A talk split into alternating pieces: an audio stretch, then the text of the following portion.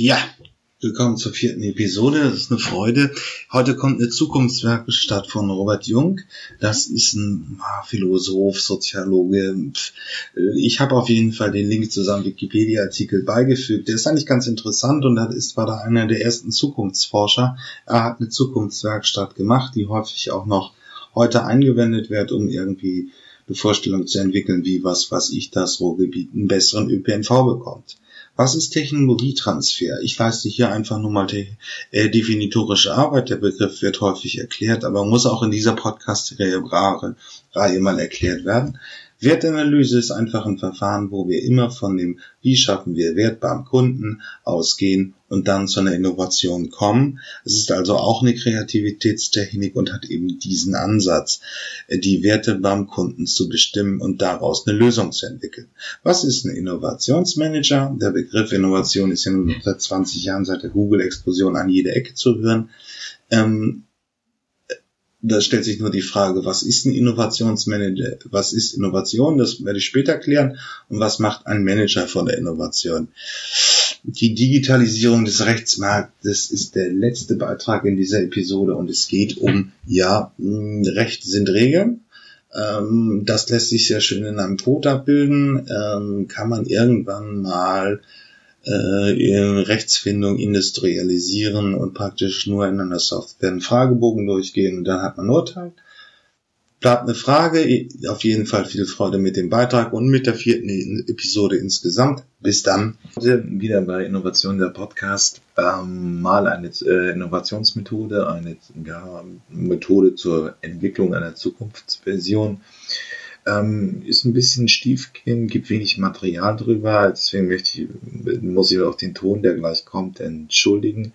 Aber Besseres hat es nicht gegeben, da in den, den, gleich in dem Beitrag wird einmal kurz dieses Verfahren erklärt. Ähm, die Zukunftswerkstatt nach Robert Jung ist eigentlich relativ interessant. Robert Jung ist, wurde auch schon von den Nazis verfolgt, ist in, in der Schweiz untergekommen während des Zweiten, Krieges, äh, Zweiten Weltkrieges und der Nazi-Herrschaft.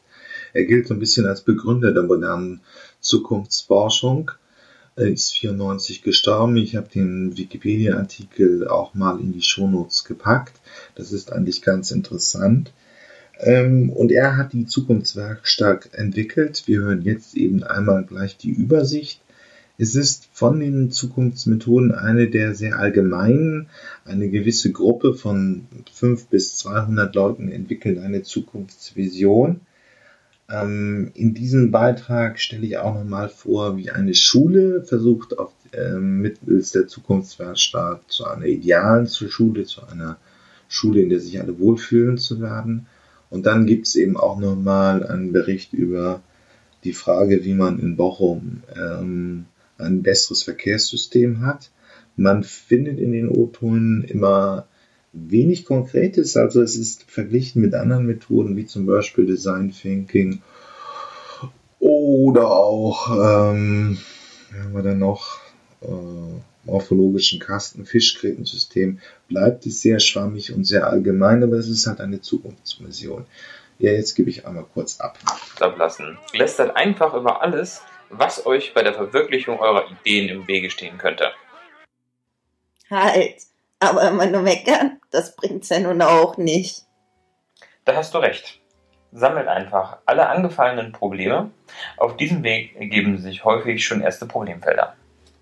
Einige werden auch aufeinander aufbauen und erste Lösungswege anzeigen, die ihr gemeinsam angehen könnt. Nun lasst ihr euren Frust erstmal sacken und macht's euch bequem für die nächste Runde. Etwas Musik kann dabei helfen.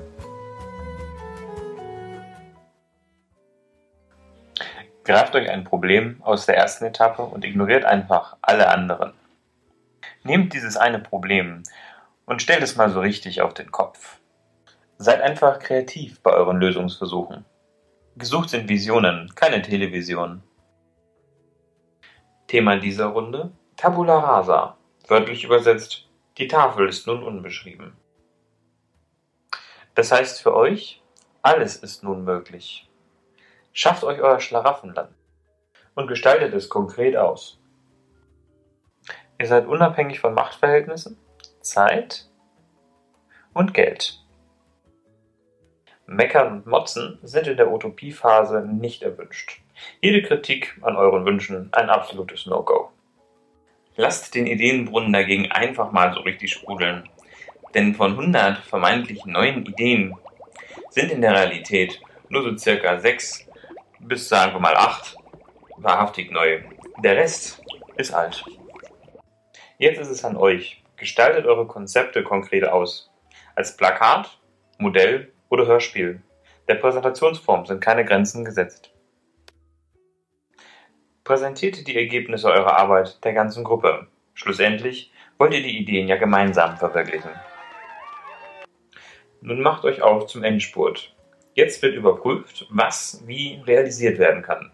Einige Hindernisse werdet ihr gemeinsam überwinden. An anderer Stelle werdet ihr vielleicht auch erstmal scheitern und Expertenhilfe von außen benötigen.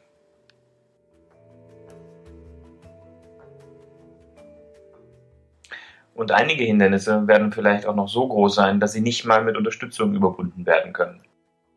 Aber ihr müsst nicht gleich verzagen.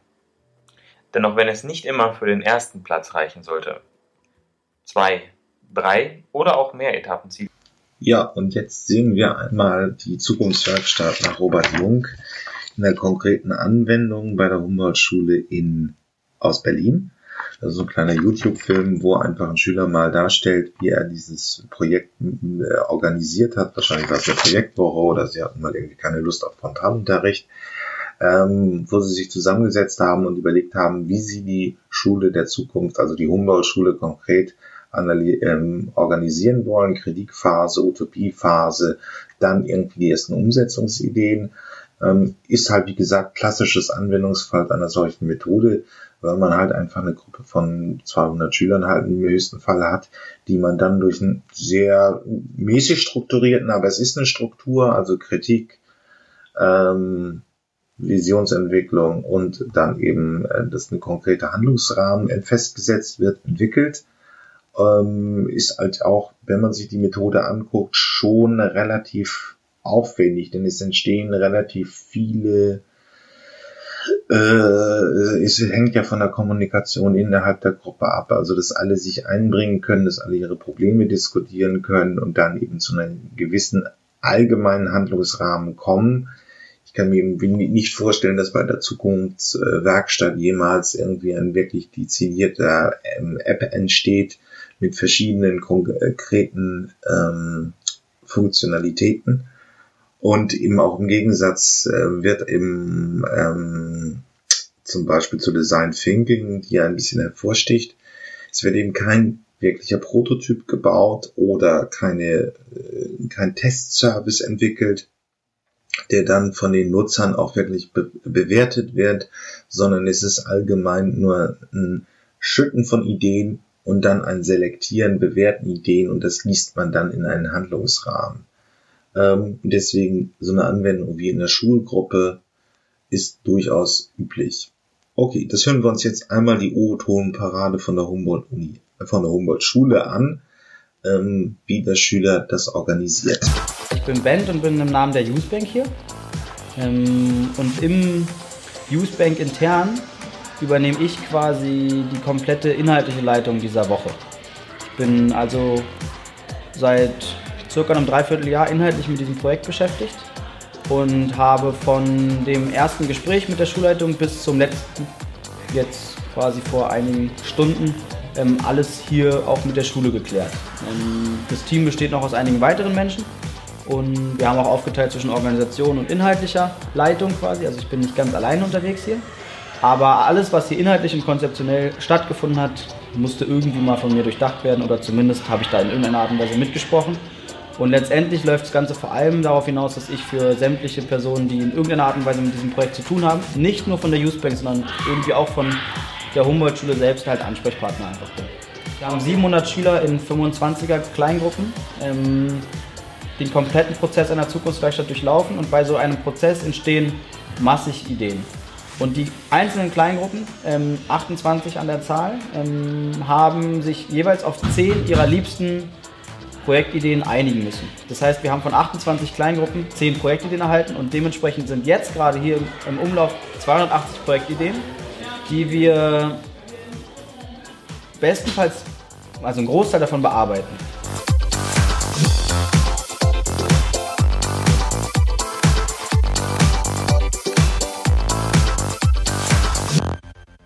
Wir sind heute an dem Punkt, an dem die Kleingruppen das erste Mal aufgelöst werden, leicht, und die Schülerinnen und Schüler in Themengruppen arbeiten.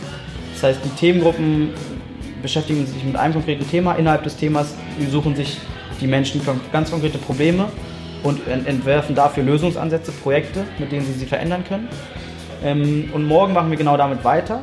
Wir haben nochmal die Chance, darüber, also an diesen Lösungsvorschlägen, an diesen Projekten weiterzuarbeiten. Es gibt parallel Angebote, ähm, Workshops, die angeboten werden und die Schülerinnen und Schüler fachlich weiterbringen in ihrer Projektmanagement-Tätigkeit.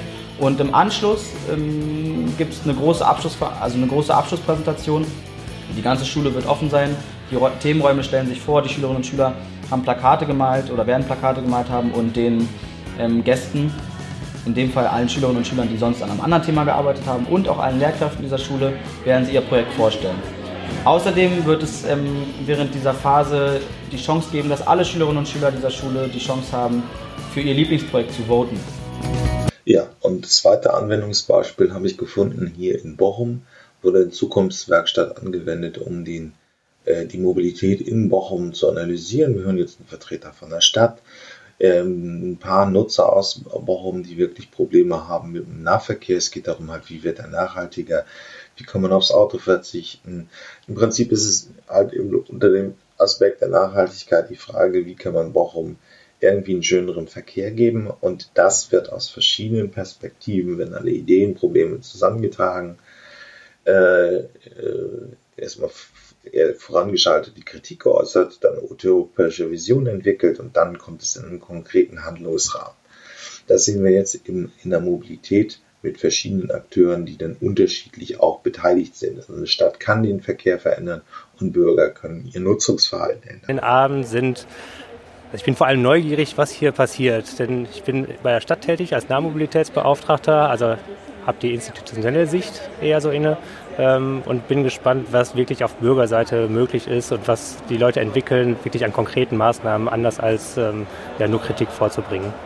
Im Mitte März ging mein Auto kaputt und zwar mein Lieferfahrzeug für meinen Betrieb. Und ähm, ich hatte dann überlegt, ein Elektrofahrzeug anzuschaffen. Und das zog sich hin. Und in der Zeit hat mir bei den Auslieferungen ein Nachbar mit seinem alten Volvo geholfen und ich bin mit dem Fahrrad gefahren. Und das zog sich fünf Wochen hin und dabei habe ich mich nicht nur auf dem Fahrrad bewegt, sondern in meinem Kopf hat sich auch eine Menge bewegt. Ähm, es war sogar ein körperlicher Effekt zu spüren und ähm, ja, ich wünsche mir eigentlich, dass, sagen wir mal, das Radfahren erleichtert wird. Vor allem auch die Kombination zwischen Rad und öffentlichen Verkehrsmitteln. Ja, wenn es um Mobilität geht, dann geht es natürlich aus unserer Sicht, ich bin ja auch Sprecher eines Verbandes, der sich damit äh, beschäftigt, geht es um umweltverträgliche Mobilität. Das heißt, es geht um mehr Radverkehr, Nahmobilität, wo Bochum ja jetzt auch Mitglied der Arbeitsgemeinschaft Fahrrad- und Fußgängerfreundliche Städte, Kommunen und Kreise ist.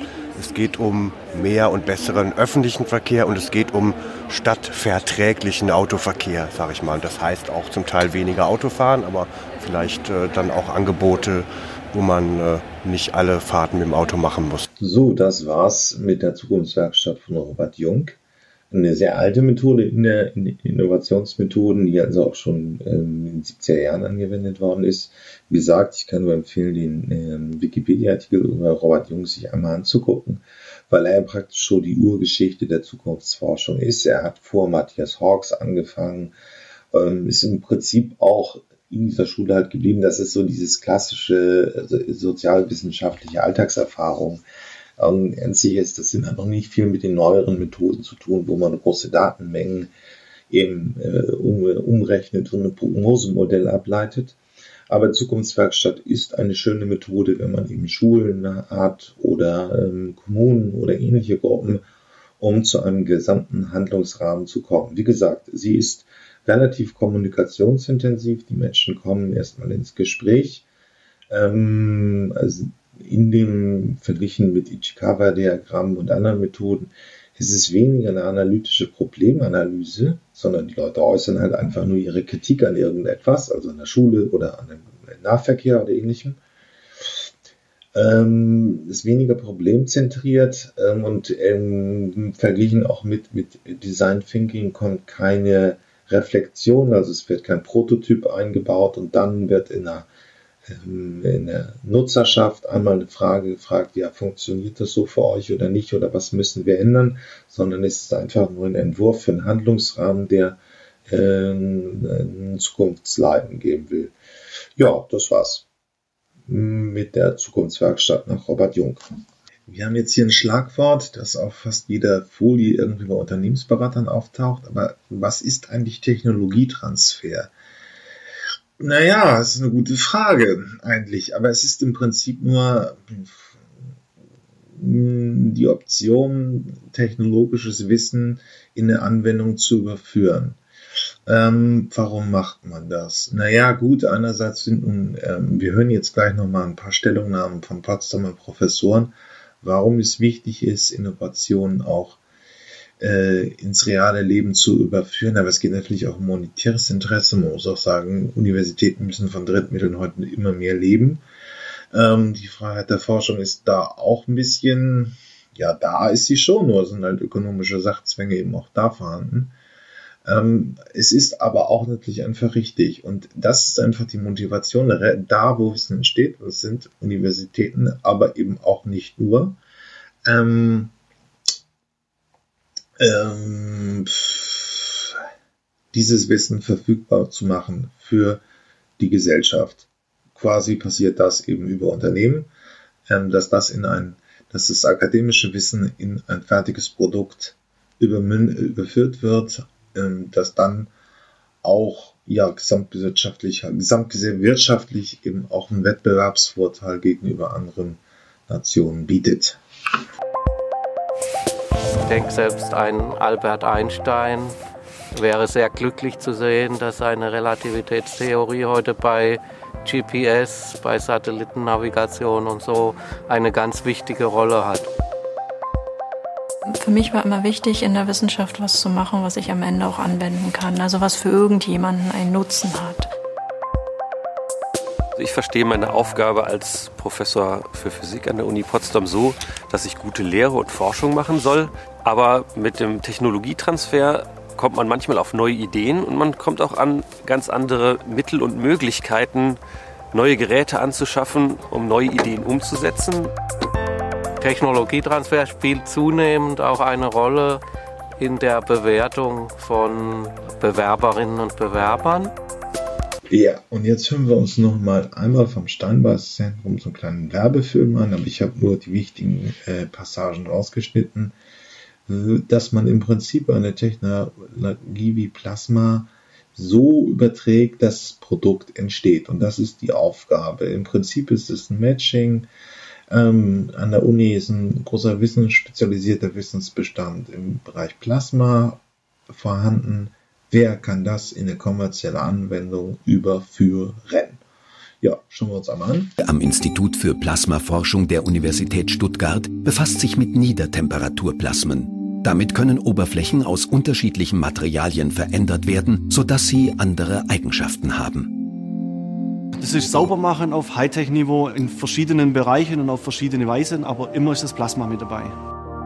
Die Zusammenarbeit zwischen dem Institut und dem Steinbeiß Europazentrum begann 2004, als das Institut einen Partner für eine Forschungskooperation suchte. Seitdem hat das SEZ dem Institut 42 Technologiegesuche aus 19 Ländern vermittelt. Die Kooperation zwischen dem Institut für Plasmaforschung und dem Steinbeiß-Europa-Zentrum liegt eben genau im Bereich der Technologiebeobachtung. Und hier sind wir natürlich aktiv, weil wir auch diese anderen Disziplinen kennen und wissen, wo da vielleicht eine solche Technologie gesucht wird. Und da bringen wir die Partner auch des Institut für Plasmaforschung dann zusammen. Mit dem Enterprise Europe Network möchte die EU Innovationen und mehr Wettbewerbsfähigkeit in Europa voranbringen. Der Transfer von Technologie findet hier auf internationaler Ebene statt. Das heißt, wir konnten über das Steinbeiß Europazentrum Kontakte bekommen, um mit Industriepartnern dann Lösungen zu finden für die spezifischen Probleme. So, wir haben das jetzt einmal konkret bei Plasma gehört und wieder auf der Prozess ab. Ja, es ist ein klassisches Matching und das kommt jetzt gleich. Wir hören nochmal die Potsdamer Professoren wie das abläuft. Also man macht eine Bestandsaufnahme an Wissensbeständen, was man so gut kann. Ähm, und das muss dann irgendwie gematcht werden. Können wir das überführen in eine Serienanwendung oder eben nicht? Ja, schade ist es nur, ich kenne den Begriff auch nur aus dem wissenschaftlichen Betrieb, aber klar könnte man auch Wissensbestände an anderen Bereichen, die außeruniversitären Forschungseinrichtungen, große Unternehmen produzieren auch Wissen, Unternehmensberater produzieren Wissen, dass man das auch in die Transferleistung übergibt. Schauen wir mal. Aber es wird auf jeden Fall ein Thema werden. Wo brauchen wir Wissen für neue Produkte, für andere Innovationen? Ähm, wo wird das äh, erzeugt und wie wird es verwandelt? Potsdam Transfer kann unsere Arbeitsfelder kommunizieren an die Leute, die interessiert sind an neuen Technologien. Deshalb unterstützt uns Potsdam Transfer auch immer dabei, Tagungen zu besuchen und Messen zu besuchen, wo wir die Gesprächspartner kennenlernen. Es gibt eine große Vernetzung zu Programmen oder zu verschiedenen Workshops, wo man einfach dann auch seine Gründungsidee vorstellen kann, wo man ähm, ja auch Tipps bekommt und ähm, eine Beurteilung dessen, was man dort vorgestellt hat. Also es interessiert mich, diese Sachen erfolgreich in die Anwendung zu bringen. Deswegen ist es für mich eigentlich auch kein Mehraufwand, sondern es spielt mir genau in meine in meine Interessen rein. Ja, wenn man schon einmal dabei ist, äh, dann macht es einfach auch Spaß, diese neuen Dinge zu bewegen. Man hat junge, motivierte Leute um sich und die neuen Ideen sind einfach ein intellektueller Stimulus, der einen vorantreibt. Ja, und dann hören wir eben noch von diesen Professoren aus Potsdam, dass die Richtung eben auch in eine andere Richtung gehen kann. Also dass von der Anwendungsseite Impulse in die Wissenschaft hineinkommen. Aber es ist halt, Transfer ist eben auch immer auf Gegenseitigkeit beruht. Das wird hier auch weiterhin noch ein wichtiges Thema bleiben. Okay, bis gleich. Ja, ich möchte hier bei den Zukunftsmachern auch immer mal wieder äh, Innovationsmethoden vorstellen. Und heute haben wir die Wertanalyse. Ähm, die ist mit Vorsicht zu genießen als Innovationsmethode, aber wir werden das gleich nochmal genauer hören. Ähm, sie ist eher ein Tool in der Produktentwicklung, wo gleichzeitig eben gleich die Kosten mitgedacht werden. Und am Ende, das sagt das Wort schon, soll ein Wert für den Kunden erreicht werden. Ähm, wir hören uns jetzt einmal kurz die Beschreibung an. Es ist eine sehr stark, ähm, die haben einen sehr starken Fokus auf eine Problemanalyse. Ich möchte eine Kita bauen, ich möchte einen Flughafen bauen, ich möchte irgendein Problem lösen. Und innerhalb dieses Prozesses ähm, gibt es irgendwann auch Innovationssitzungen, kreative Workshops, wo man verschiedene Perspektiven einbringt, um zu einer gesamtheitlichen, neuen, innovativen und auch besseren Lösung zu kommen. Ähm, aber das hören wir uns jetzt einmal erst an. Projekts. Für eine professionelle Durchführung beauftragt er einen Experten für Wertanalyse, einen Professional in Value Management als Projektleiter. In der ersten Phase sammelt der PVM alle Informationen, die zu erwartende Kinderzahl, die daraus resultierenden Flächenanforderungen und das zur Verfügung stehende Budget. Damit das Projekt ein Erfolg wird, bildet der Wertanalyse-Experte ein Team aus allen Beteiligten. Der Bürgermeister möchte eine termingerechte Umsetzung. Die Kämmerin eine günstige und nachhaltige Lösung.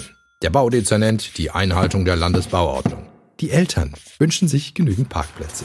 Die Kinder möchten mit ihren Freunden zusammen spielen und das am liebsten auf einem Abenteuerspielplatz.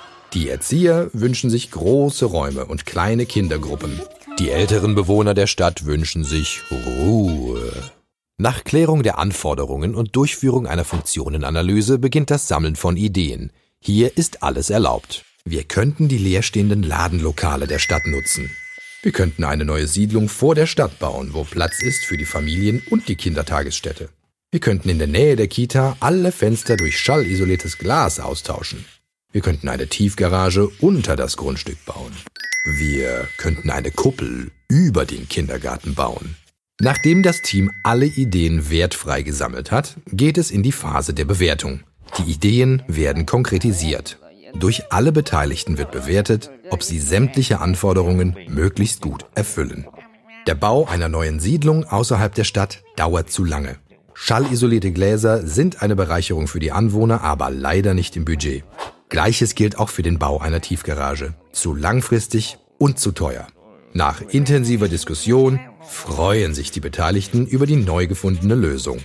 Es wird auf dem kaum noch verwendeten Parkhaus ein Bungalow errichtet. Und auf der angeschlossenen Stadthalle werden Klettergerüste, Hochbeete und der Sandkasten gebaut. Für die Sicherheit wird ein großes Netz über die Anlage gespannt. Eine optimale Lösung für alle Beteiligten. Da die Fläche schon der Stadt gehört und nicht gekauft werden muss, bleibt der Bau im Budget. Die Arbeiten können sofort beginnen und stören kaum. Genug Kita-Plätze mitten in der Stadt und auch noch gut zum Ein- und Ausladen. Ja, im Gegensatz zu vielen intuitiven äh, Innovationsmethoden wie Mindmapping, Brainstorming oder was auch immer, ist das halt ein sehr langgezogener Prozess, äh, wo einer die Mütze auf hat, aber immer wieder auch gefragt wird, ähm, um darum äh, kommen andere Perspektiven rein. Wir haben jetzt hier das Beispiel der Stadt, also der Kämmerer, ähm, die Vertreter von älteren Menschen in der Stadt und, und, und. Alle müssen sich einbringen, um eine gemeinschaftliche Lösung zu kommen. Aber gleichzeitig gibt es eben noch, und das erklärt uns jetzt Professor Schub von der RWT Aachen, eine übergeordnete Zielsetzung, die die Wertanalyse eben besonders gut macht. Ja, die hören wir uns jetzt an. Produktkosten müssen aktiv gesteuert werden, von Anfang an. Das heißt, ähm, der Kostendruck, der auf ein Produkt, auf ein Produkt lastet, wenn man sagt, das Wettbewerbsprodukt ist besser und trotzdem günstiger, davon darf man nicht überrascht werden, sondern ich muss vorher erkennen, was denn eigentlich dem Kunden etwas wert sein könnte, was aus Kundensicht der angenommene oder wahrgenommene Wert ist. Und das kann man heute mit einer guten Wertanalyse herausbekommen. Wenn ich das habe, kann ich auf dieser Grundlage auch systematisch Maßnahmen zur Produktkostensenkung einleiten und die so früh wie möglich und auch wieder nicht reparierend, sondern von vornherein ja, im Gegensatz zu anderen Methoden, wo man relativ frei ist, wird eben gleich die Kostenseite mitgedacht, um nicht völlig naive Vorstellungen über die Zukunft zu äh, erfinden und zu entwickeln. Also es wird gleichzeitig darüber immer die Zielsetzung, am Ende muss in dieser Produktentwicklungsprozess irgendein Angebot rauskommen, was wirklich einen Mehrwert ähm, bietet dem Kunden aber was gleichzeitig eben auch von der kostenrechnischen Seite vertretbar ist.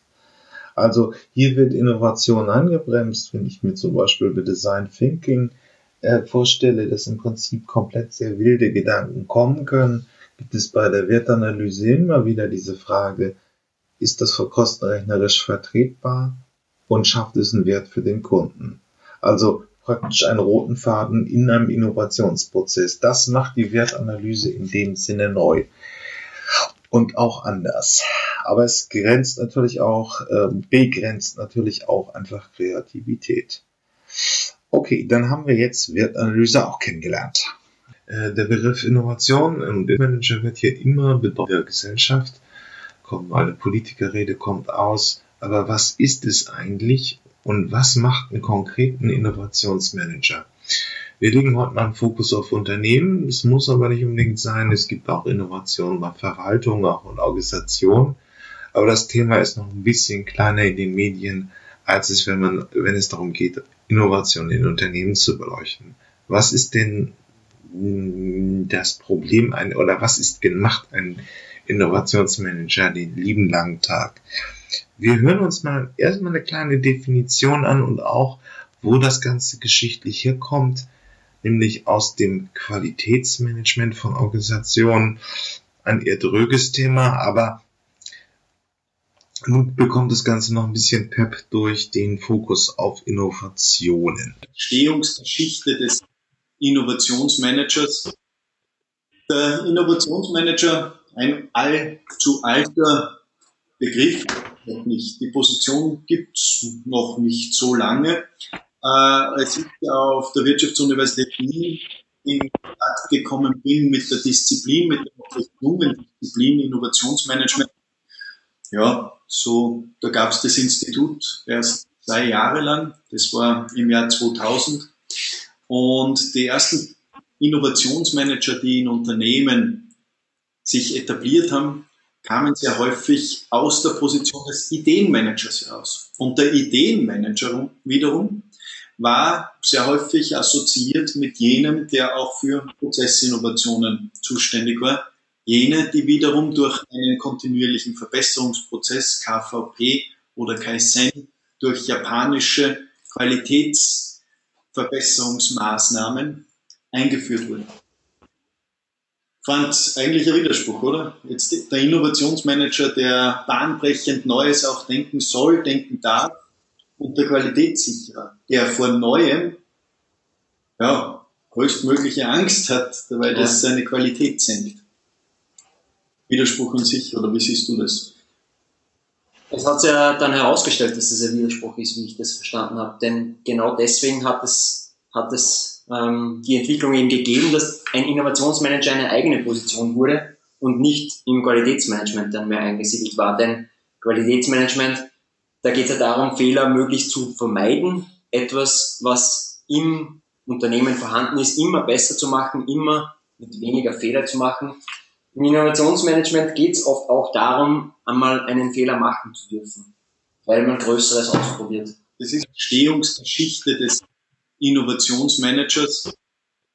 Der Innovationsmanager, ein allzu alter Begriff, nicht. Die Position gibt's noch nicht so lange. Äh, als ich auf der Wirtschaftsuniversität Wien in Kontakt gekommen bin mit der Disziplin, mit der jungen Disziplin Innovationsmanagement, ja, so, da gab's das Institut erst zwei Jahre lang, das war im Jahr 2000.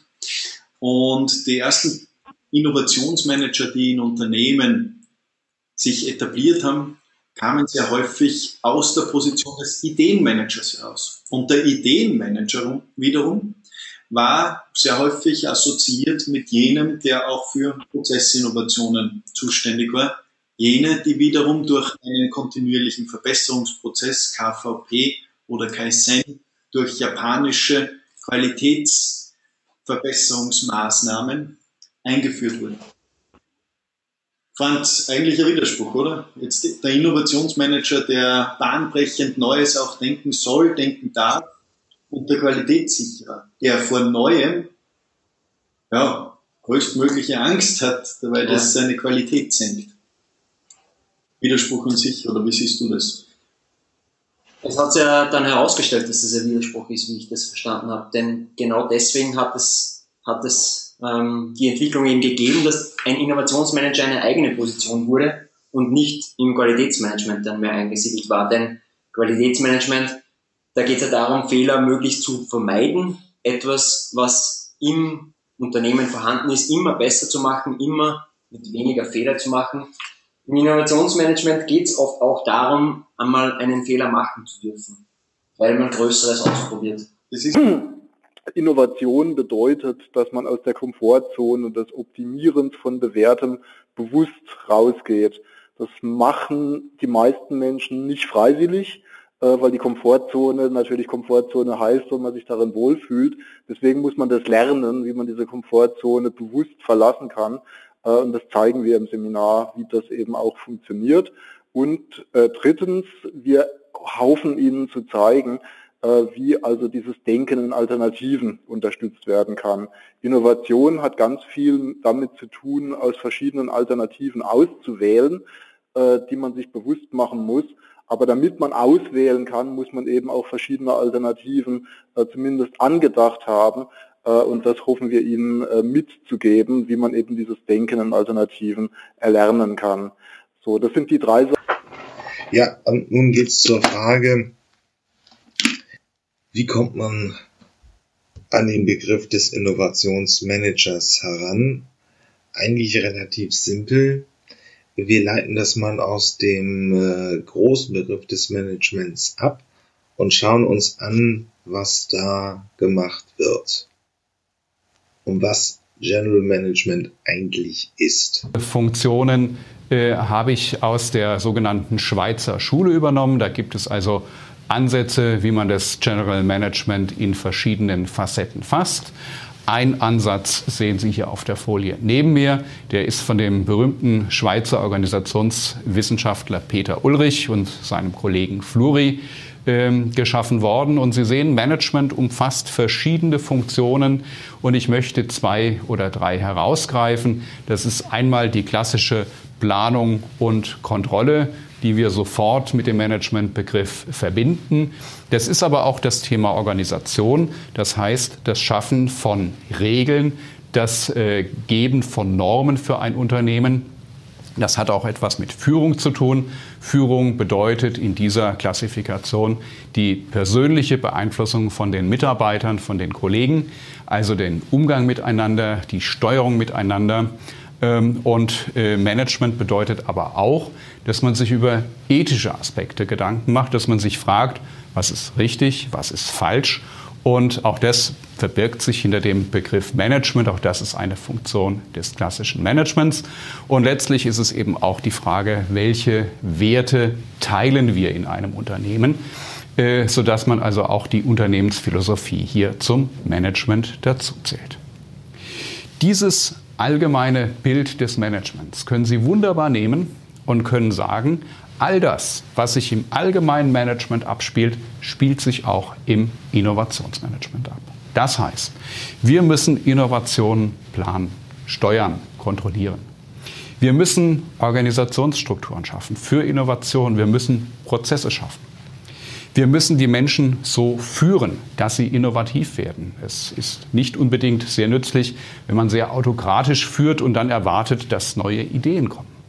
Wir müssen uns auch über die ethischen Aspekte von Innovationen Gedanken machen. Stellen Sie sich vor, Sie sind verantwortlich in einem Pharmaunternehmen für die Entwicklung von Medikamenten. Und Sie haben ein bestimmtes Budget und Sie wissen, Sie können nicht alle Krankheiten dieser Welt damit bekämpfen. Sie müssen eine Entscheidung treffen und diese Entscheidung muss natürlich auch ethisch reflektiert werden. Oder stellen Sie sich vor, es geht um Werte, Unternehmensphilosophie.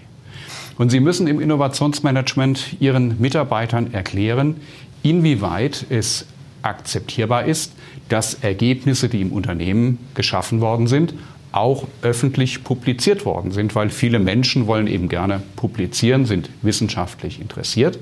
Und hier müssen sie eine entsprechende Abwägung und Klärung vornehmen. Das heißt, die gleichen Funktionen, die gleichen Facetten, die das allgemeine Management hat, finden wir auch im Innovationsmanagement wieder.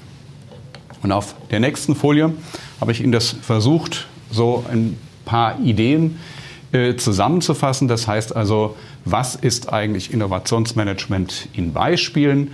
Und da sehen Sie zunächst einmal eine meiner Lieblingsfolien oder Lieblingsbilder in der Mitte. Links eine kleine Glühbirne, die repräsentiert die Idee. Und rechts der Dollarschein, der repräsentiert den wirtschaftlichen Erfolg. Das heißt, Innovationsmanagement im Unternehmen bedeutet, aus Ideen wird Geld.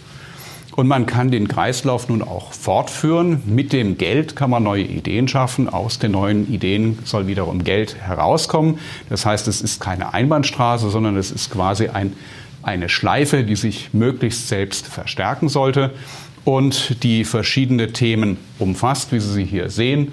Zum Beispiel eben die Gestaltung einer innovativen Unternehmens- und äh, Organisationskultur oder aber auch äh, das Projektmanagement im Innovationsbereich oder aber auch das dazugehörende Programmmanagement, das heißt die Abstimmung zwischen verschiedenen Projekten. Das alles ist etwas, was sich hinter dem großen Begriff Innovationsmanagement verbirgt. Damit beenden wir die erste Episode und im Rückblick wollte ich Ihnen zeigen, was sind Innovationen, was können Unternehmen mit Innovation anfangen und was verbirgt sich eigentlich hinter dem der Tätigkeit des Innovationsmanagements. Und da war die Antwort, dass wir zunächst einmal von dem allgemeinen ähm, Ansatz eines General Management ausgehen können und diesen dann konkretisieren können für Innovation. Aber dann muss man natürlich auch nochmal, und das kommt jetzt gleich im nächsten Soundbite, einmal spezifisch auf, spezifisch auf den Fokus des Innovationsmanagers abstellen. Was gibt es da für Möglichkeiten? Naja, wir hören uns das wirklich an. Es ist im Prinzip die Übertragung des normalen Managements auf Innovationszusammenhänge. Ähm, den kreativen Prozess zu steuern, ist auf äh, den Ist-Zustand analysieren und ihn dann in einen Sollzustand zu bringen und die Schritte in dem Weg dahin abzuleiten. So viel mehr ist BWL eben auch nicht. Und das gibt es eben mit einer Spezif äh, Spezifizierung für Innovation. Ähm, es sind ja einfach irgendwie, wie will man etwas Neues erschließen? Und das schauen wir uns jetzt einmal. Halt, wir starten damit, uns zunächst mal zu verdeutlichen, was eigentlich der Hintergrund ist äh, unseres Unternehmens, für die wir eben die Innovation machen sollen. Das heißt, wir führen dort kurz in eine Fallstudie ein, da sage ich gleich noch was dazu, äh, und lernen, wie man eben für ein Unternehmen so eine Stärken-Schwächen-Analyse äh, in Bezug auf Innovationsmanagement äh, erstellt. Dann im zweiten Modul beschäftigen wir uns ganz kurz theoretisch mit dem Thema, was bedeutet eigentlich Innovation, wir lernen äh, typische Innovationsprozesse kennen. Wir lernen typische Innovationsbegriffe, Arten, Innovationssysteme kennen. Äh, wir, wir, sprechen über Aktionsprogramme des Innovationsmanagements und Sie werden dort zum ersten Mal auch die Ansoff-Matrix kennenlernen. Viele kennen sie schon.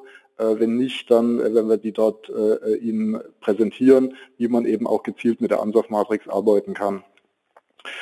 Dann am Nachmittag des ersten Tages wenden wir uns diesem Zukunftsaspekt der Innovation zu. Wir arbeiten mit Trends und strategischen Suchfeldern. Wir beschäftigen uns kurz mit diesem Thema Corporate oder Strategic Foresight, also Zukunftsmanagement. Äh, wir lernen zeitgemäße äh, Aspekte des Trendmanagements kennen. Sie lernen dort auch diese Methode PESTEL kennen, äh, was man eben anwenden kann, um ganz relevante Trends für sich äh, auch zu identifizieren. Äh, und wir sprechen über das Thema Megatrends mit dem Ziel, äh, eben Suchfelder ganz konkret für das Unternehmen abzuleiten, in denen Innovationen umgesetzt werden können. Äh, und wir beschließen den ersten Tag mit einer kurzen Beleuchtung der technischen Entwicklungsgesetze.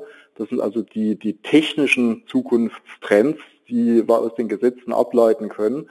Äh, wir können die Zukunft, was Technik anbelangt, sehr genau vorhersagen. Das Einzige, was wir nicht vorhersagen können, ist, wann es passiert. Aber zu wissen, wo halt der Trend der technischen Evolution hingeht, ist in der Regel in der, in der Innovation auch ein sehr wichtiges äh, Thema. Deswegen zeigen wir Ihnen die technischen Entwicklungsgesetze und arbeiten natürlich dann auch äh, mit diesen Entwicklungsgesetzen an unserer Fallstudie. Am zweiten Tag geht es dann weiter, dass wir uns mit dem Thema Innovationsstrategie beschäftigen. Sie lernen dort das Tool der SWOT-Analyse kennen und der daran hängenden Normstrategien. Äh, wir werden ganz konkret Strategievorschläge erarbeiten äh, und werden die dann auf diese vier Strategiebereiche runterbrechen. Also was sieht's, äh, wie sieht es aus hinsichtlich Produkte, wie sieht es aus hinsichtlich Technologie, was machen wir mit unseren Marktangeboten und wie entwickeln wir unsere Kompetenz weiter eben um uns zukunftsfähig äh, jeweils aufzustellen. Äh, und sie lernen dort auch ganz kurz das Tool des Roadmappings kennen, äh, wo man eben ganzheitlich so verschiedene Zukunftskategorien miteinander abbilden kann. Dann können wir natürlich kein Training über Innovationsmanagement machen, ohne uns mit Kreativität auseinanderzusetzen. Äh, sie lernen hier die kreativen Grundgesetze kennen. Äh, die also für alle Kreativarbeiten gelten. Und wir haben dann so ein paar Beispiele mal mitgebracht, die wir direkt im Seminar auch anwenden werden. Sie lernen dort, wie man richtig brainstormt äh, und Sie lernen kurz diese sogenannte Product Improvement Checklist oder PICKLE äh, kennen. Das ist eine Methode, die von dem Herrn Van Gandhi vor einigen Jahren oder Jahrzehnten besser gesagt eigentlich schon eingeführt wurde. Und wir streifen dort ganz kurz eigentlich das mächtigste Tool der technischen Innovation, die Theorie der erfinderischen Problemlösung äh, oder TRIES. Äh, wir werden aber dort kein TRIES-Seminar machen, sondern Sie lernen kurz und knackig, wie man eben TRIES erfolgreich anwenden kann, um eben kreative, innovative Lösungen zu erzeugen. So, und dann geht's, wir wollen ja nicht nur über den reden, Innovation bedeutet immer auch erfolgreiche Einführung am Markt. Deswegen müssen wir jetzt den Anschluss an den Markt äh, auch noch herstellen und dafür dienen die letzten beiden Module. Im Modul 7 beschäftigen wir uns eben mit Ideen, Qualifizierung und Bewertung. Also wir haben ja in den Modulen davor schon ganz, ganz viele Ideen erzeugt, was wir grob machen könnten und müssen uns aber jetzt für wenige dieser Ideen entscheiden, die wir tatsächlich umsetzen können. Äh, wie man das genau machen kann, das ist äh, Inhalt des Moduls 7. Äh, und dann Modul 8 beschließt eigentlich das ganze Seminar, indem wir einen Ausblick auf die Methode des Business Case äh, machen. Also wie plane ich ein, ein Neugeschäft äh, aus so einer Idee für mich ein? Wie baue ich dieses Geschäft auf? Und wie setze ich dieses Ganze effektuierend oder agil direkt durch Tests am Markt um? Das ist also das, der Abschluss dieser, dieses. Ja, das ist so viel zum Thema Innovationsmanagement. Wir haben wenigstens einen Versuch gemacht, es mal ein bisschen abzureißen. Es ist ja noch ein junges Berufsfeld das ähm, einfach auch durch die IT-Wellen, sei es Google schon jetzt bald 20 Jahre alt und dann eben Social Media und so weiter auch getrieben worden ist. Es ist viel Innovation in den letzten Jahren passiert. Und äh, es geht auch weiter und deswegen brauchen wir jetzt ein spezifisches Berufsfeld in dem Thema. Und wir haben den ersten Versuch, das einmal wirklich ein bisschen zu betrachten, zu analysieren hier unternommen. Wird sicherlich auch weiterhin in der Podcast-Reihe ein Thema bleiben. So, die Digitalisierung des Rechtswesens. Ja, eigentlich eine Welt, die sich ausschließt. Also Juristen sind ja vielleicht nicht unbedingt so wahnsinnig äh, technologieaffin, aber das Thema kommt natürlich auch aus einem sehr einfachen Punkt, den wir uns jetzt mal anhören. Denn äh, Recht ist einfach regelbasiert. Und wenn es regelbasiert ist, dann bedeutet es schlichtweg auch einfach, dass es äh, sehr einfach in ein Programmcode zu überführen ist. Recht wird digital. Natürlich nicht alles, aber das meiste. Das ist unumgänglich, weil Recht Regeln sind. Zweite These, besser mit der Blockchain als in Silos. Ganz einfach. Was sind die Voraussetzungen dafür? Naja, das hat Florian heute Morgen schon gesagt. Wir brauchen einen staatlichen Rechtsrahmen. Wir brauchen einen staatlichen Rechtsrahmen, um seine Formulierung zu verwenden als Protokoll auf der Blockchain, weil sein Name steht dahinter, weil er mich in Diskussionen, irgendwann hat es bei mir auch geschnallt, dachte, ja natürlich, wir brauchen auf der Blockchain ein Protokoll und dieses Protokoll muss den staatlichen Rechtsrahmen so widerspiegeln, dass ich auf der Blockchain das machen kann, was ich auch im Leben draußen machen kann nur standardisiert und eben mit Code. Ansonsten macht es keinen Sinn, weil sonst haben wir zwei Räume, die sich auseinanderwechseln, auseinander äh, dividieren und Hunderte oder Tausende von Juristen, die mit den Problemen umgehen, die das macht. So, wenn wir das alles tun, ich habe so ein Zitat gefunden von Lisa Foster, die hat einen Job in Amerika, die ist Director for the Office of Access to Justice, also ein, ein Büro für den Zugang zum Recht. Das muss man sich mal geben. Ja, das sieht wahrscheinlich in Amerika anders aus als diese Verbraucherschutzbehörde von dem Max Schrems. So. Und was hat sie gesagt? Sie, ich übersetze es jetzt gleich. Sie hat gesagt, bisher haben wir rechtliche Institutionen gebaut für Gerichte, für Richter, für Anwälte. Und dann sagt sie, what if we pressed the button and focused on the profession uh, not on the professions and the courts, but on the people. Also wie wär's, wenn wir auf die Leute fokussieren? Wie wär's, wenn wir den ganzen Rechtsraum einfach nicht mehr für Anwälte und Gerichte bauen oder für professionelle Juristen, sondern wenn wir das von der, jetzt sage ich es mal anders, von der User-Perspektive her entwickeln. Wenn wir Recht für Menschen machen. Ich finde das jetzt mal eine gute Idee. Dafür brauchen wir These 3 einen Prozess. So, dieser Prozess muss uns zeigen, wie wir aus Wet Code Dry Code machen und das Ganze auch noch benutzbar machen. Und dafür brauchen wir im ersten Schritt etwas, was Fabian vorhin auch schon gesagt hat und Manon hat es auch gesagt. Und in der Arbeitsgruppe hat es auch schon ein Technikprofessor gesagt, dessen Namen ich leider nicht wusste. Wer waren Sie? Sie waren das, genau. Ähm, wir brauchen Kommunikation. Wir müssen zwischen Legal Engineers, Juristen, Programmierern, Prozessfachleuten, Verwaltungsleuten, whoever, wir müssen zwischen äh, Business Intelligence Leuten, wir müssen eine Kommunikation. Das wird jetzt wirklich sehr spacey. Das muss kann, ich habe natürlich den Link von Embedded Law auch ähm, hier beigefügt. Ähm, das ist nur einfach wirklich, wirklich radikal, was er jetzt uns Juristen mal erklärt. Das heißt, man könnte wirklich ein komplettes Gesetz nehmen, wie ähm, das Recht von, also die Prüfung des Rechts auf Asyl. Schwierig ist zu verstehendes Gesetz, wird dann immer nur ein paar Fragen untergewöhnt, ist die Voraussetzung erfüllt, ist die Voraussetzung erfüllt und dann am Ende kriegt er einen Anspruch oder kriegt ihn nicht. Das ist wirklich sehr krass und dann wird das noch mit der Blockchain verknüpft, so dass es wirklich immer ähm, auch klar ist, wer welches Recht erteilt hat, zu welchem Zeitpunkt. Das würde ja riesige äh, äh, Mengen von, von Asylsachbearbeitern, Juristen in dem Feld überflüssig machen. Ich finde es eine sehr radikale Idee zur Digitalisierung des Rechtswesens. Deswegen hören wir uns das jetzt mal an. Danach kommt mir so die anwaltliche Praxis so nicht verstehen. Das ist das Asylbewerberleistungsgesetz, das zweitschlechteste deutsche Gesetz. Und es ist noch schlimmer, wenn man es liest, als das, was man jetzt hier nur sieht. Ja? Wenn Sie anfangen, das in Rule Mapping zu verwandeln, sieht es so aus.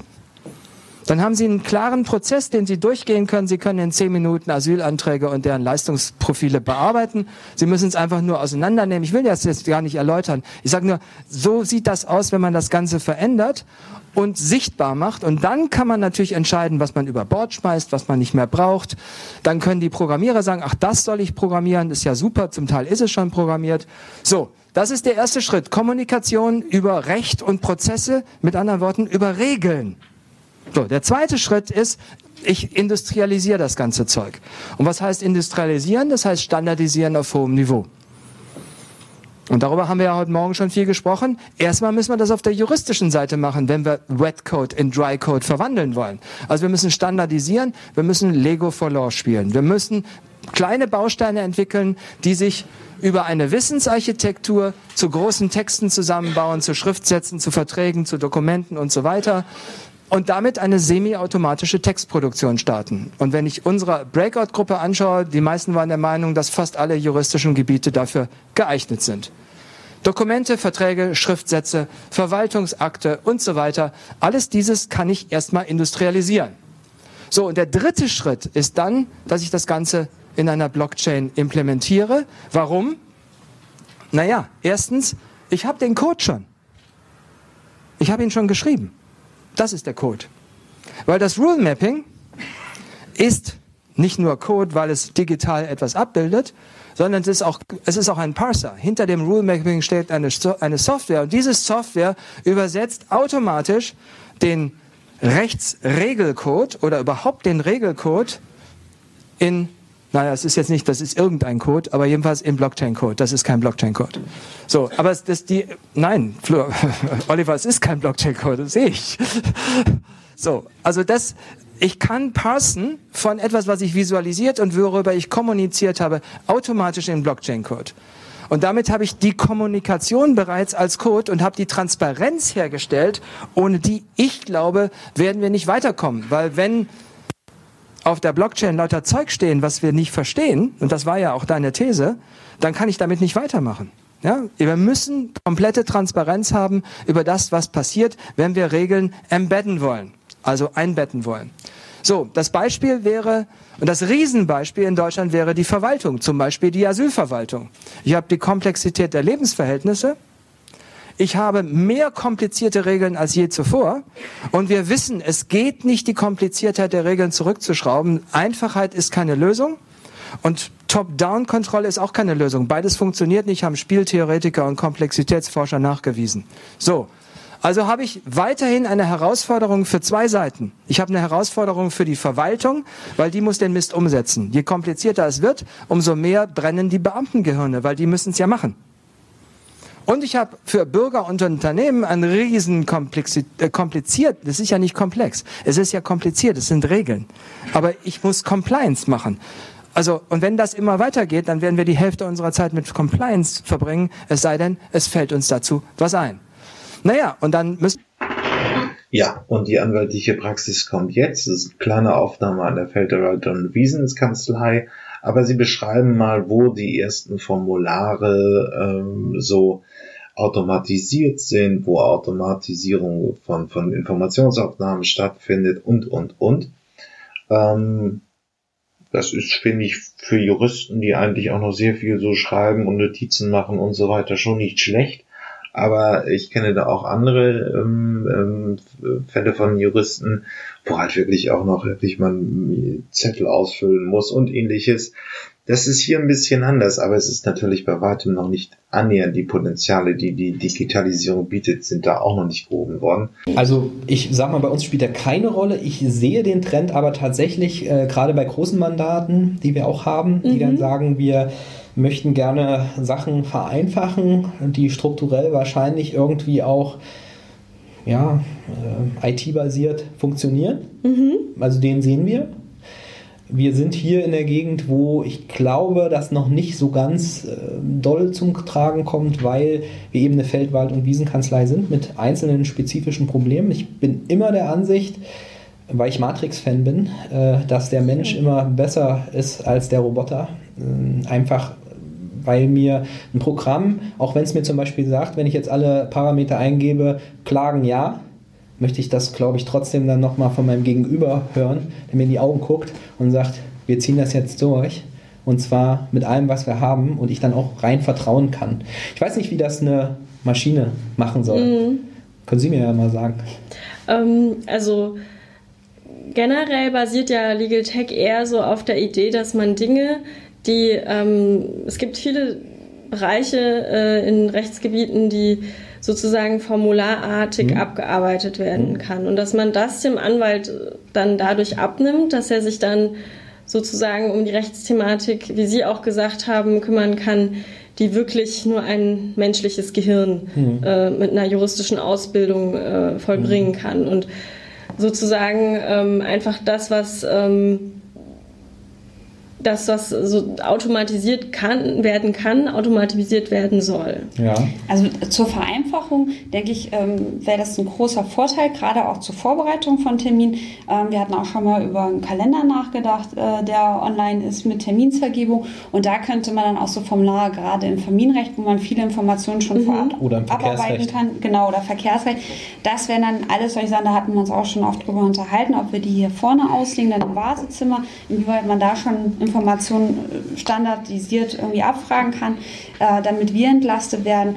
Aber ähm, und ich denke, das hat auch Vorteile und Synergieeffekte. Aber Ja. Das ist Das ist noch fern Ja, von, der- von Gut ja. und Böse. Ja. da würden wir dann erstmal die Priorität, denke ich, da äh, bestehe ich auch ähm, bei uns setzen, weil wir auch hier, wie der Kollege schon zu Recht ausgeführt, in einer Region sind, wo das eigentlich auch noch nicht so Ja. Auch von der Altersstruktur her angekommen ist. Aber was wir machen, ist tatsächlich zum Beispiel bei so Verkehrsunfallsachen, wir haben Fragebögen, wir arbeiten da mit verschiedenen zusammen und äh, verschiedene Autos. verschiedenen Autohäusern und da werden zum Beispiel die Fragebögen dann schon vorausgefüllt. Mhm. Ja, das Ja. ist ja schon auch Ja. eine Art von Vereinfachung. Genau, Ähm, ja. Die Maschine würde das jetzt quasi einlesen können, ja, oder dann sagen, okay, äh, das und das und das und vielleicht sogar mir das schon das Problem vorbereiten. Wäre auf jeden Mhm. Fall eine Arbeitserleichterung, ja, gar keine Frage. Mhm. Würden, würden wir uns auch nicht sperren, aber bis das hier ankommt, weiß ich nicht. Mhm. Ja. Also auf dem Deutschen Anwaltstag, äh, das hatten Sie ja auch eben angesprochen, mit den Terminvergaben, ähm, da war eine Firma, die hat Apps angeboten für Kanzleien, die sozusagen,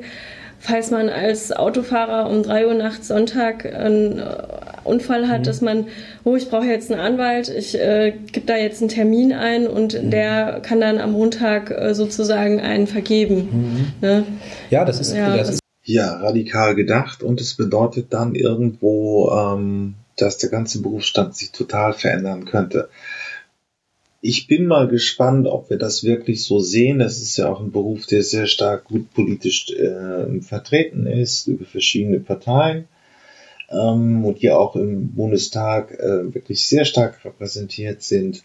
Ob die wirklich Gesetze führen, die ähm, eine Industrialisierung des Rechts möglich machen, wo also irgendwann ein Programmcode zehn Juristen irgendwo ersetzen können, wage ich zu bezweifeln, ähm, denn da sitzen sie an den richtigen Hebeln, um das zu verhindern.